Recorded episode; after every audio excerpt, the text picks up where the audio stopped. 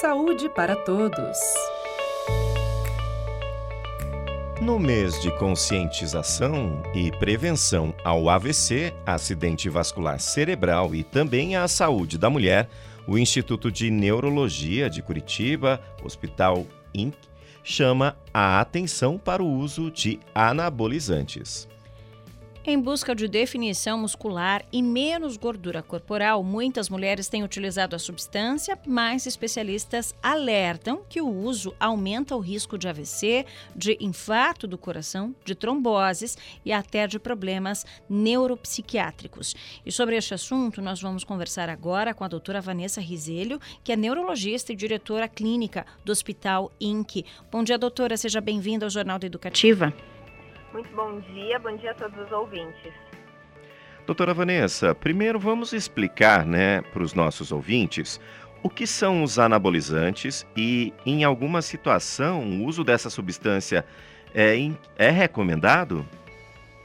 Bom, anabolizantes são substâncias hormonais é, que são a base de uma molécula chamada esteroide. Uhum. O nosso corpo produz esses esteroides. Nos homens é a testosterona e nas mulheres são os estrogênios e a progesterona, o que nos dão as características sexuais de cada sexo. Os anabolizantes são substâncias externas, são hormônios desenvolvidos para fazer esse papel no organismo, né? principalmente um papel semelhante à testosterona, que é, pode fazer algumas, alguns efeitos, por exemplo, aumento de massa muscular, redução da gordura, aumento da disposição, do, da força física, né? É, tanto que são substâncias consideradas doping para atletas e são proibidas de uso em atletas profissionais porque elas aumentam de uma forma artificial né, a força e a potência.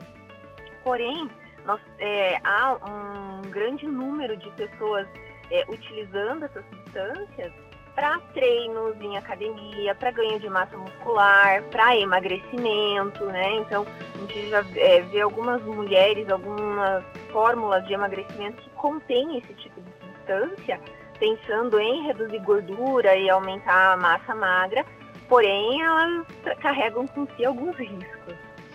E tem como avaliar isso, doutor? Ela pode ser utilizada talvez com alguma orientação médica ou ela não é recomendada de forma alguma? Porque a gente natura, naturalizou muito o uso de hormônio, de esteroides, né? Parece que é algo normal, algo que não faz mal, mas não é bem assim, né? Inclusive, é medicamentos, pode ser utilizado pra, por alguns problemas de saúde, não é? Sim, existem condições médicas que o uso dessas substâncias é recomendado. Então, por exemplo, é, pra, para homens que estão procurando aumento da fertilidade em tratamentos, né, para que o casal venha a ter filhos, pode ser necessário utilizar para aumentar, por exemplo, a produção do, dos espermatozoides. É, ou em homens que estão já passando por um período de redução da carga hormonal, né, que é a chamada andropausa, que é um processo muito mais lento e gradual do que nas mulheres, pode haver uma necessidade de reposição. É, nas mulheres, o uso de hormônios masculinos, né, a, base de testosterona e todos os seus outros derivados que recebem outros nomes, né, e não é, testosterona, é, o uso é extremamente restrito extremamente questionável tanto que a Sociedade Brasileira de Endocrinologia é, não, não recomenda nenhum uso clínico dessas substâncias em mulheres, principalmente nesse contexto né, de emagrecimento. Uhum, doutor, então é importante reforçar, né, tanto para homens quanto a mulher, mulheres, o, a substância é perigosa e é preciso indicação médica. É, é preciso uma avaliação médica muito criteriosa.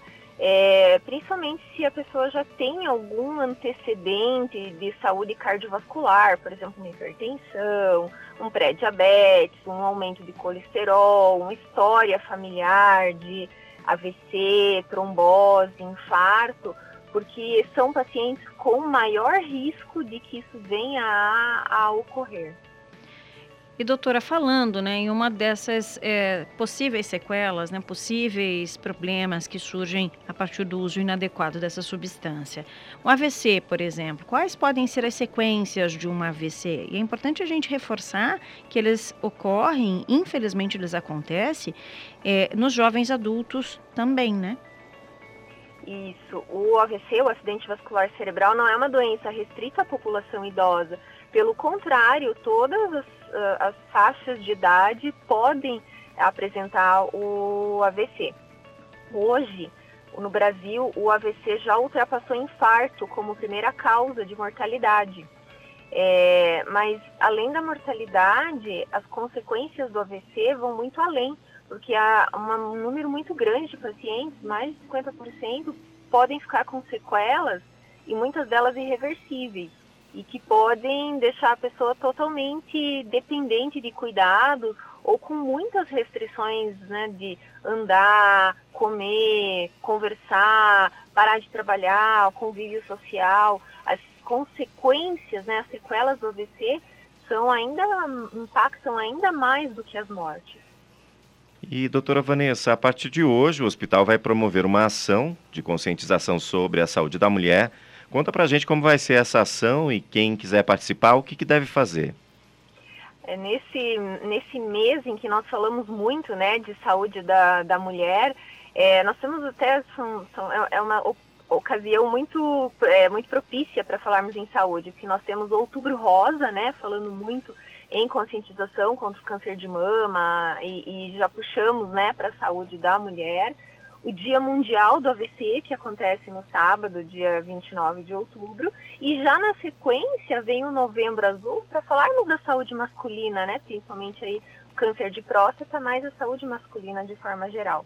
Então, nesse período agora, de hoje, dia 27 até dia 4, a gente promove ações na filial do Inc Jockey que são abertos ao público, né? Então teremos lá uma área para que as pessoas recebam informações de saúde, possam ter uma aferição da pressão arterial e ah, estamos promovendo também pequenas palestras e, e conversas com os nossos especialistas sobre esses temas relacionados à saúde feminina, ao dia do AVC e à saúde masculina. Tá certo. Doutora, muito obrigada por se disponibilizar em nos atender, em conversar aqui conosco, com os nossos ouvintes. E uma ótima quinta-feira para a senhora. Muito obrigada a todos. Ótima quinta-feira. Nós conversamos com a doutora Vanessa Rizelio, né? Neurologista e diretora clínica do Hospital INC. E vamos reforçar então, gente, período de 27 de outubro a 4 de novembro, o Hospital INC promove então essa ação especial de conscientização abordando três temáticas importantes: prevenção do AVC, saúde da mulher e também Novembro Azul. Daqui a pouquinho começa, né, gente, a campanha também aí que destaca os cuidados para a saúde do homem.